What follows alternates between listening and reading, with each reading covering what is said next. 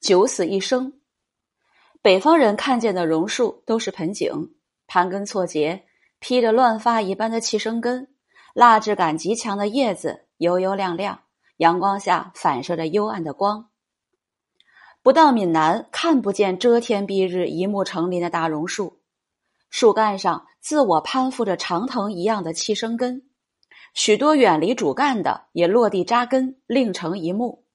我早年来鼓浪屿，曾长时间的在大榕树下徘徊，欣赏榕树天生就有的沧桑感。看着那些弯曲的干枝，我很奇怪，为什么榕树不长得笔直，总是一副漫不经心的姿态？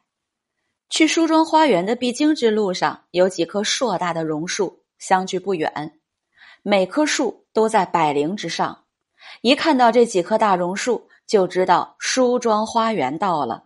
说起来，岛上的建筑都晚于榕树。榕树是鼓浪屿的原住民，见证了岛上的变迁。岛上的建筑等人类痕迹，说起来都是后来者，也没征得原住民的同意，就赖着一起生存。开始还真没对自然景观造成太大的破坏，但多了久了，毛病就显现了。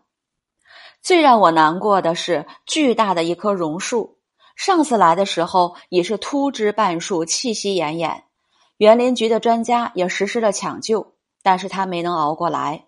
这次我看到的是彻底截干的局面。这棵榕树的地理位置优越，把守着通往海边的通道，因此惨遭厄运。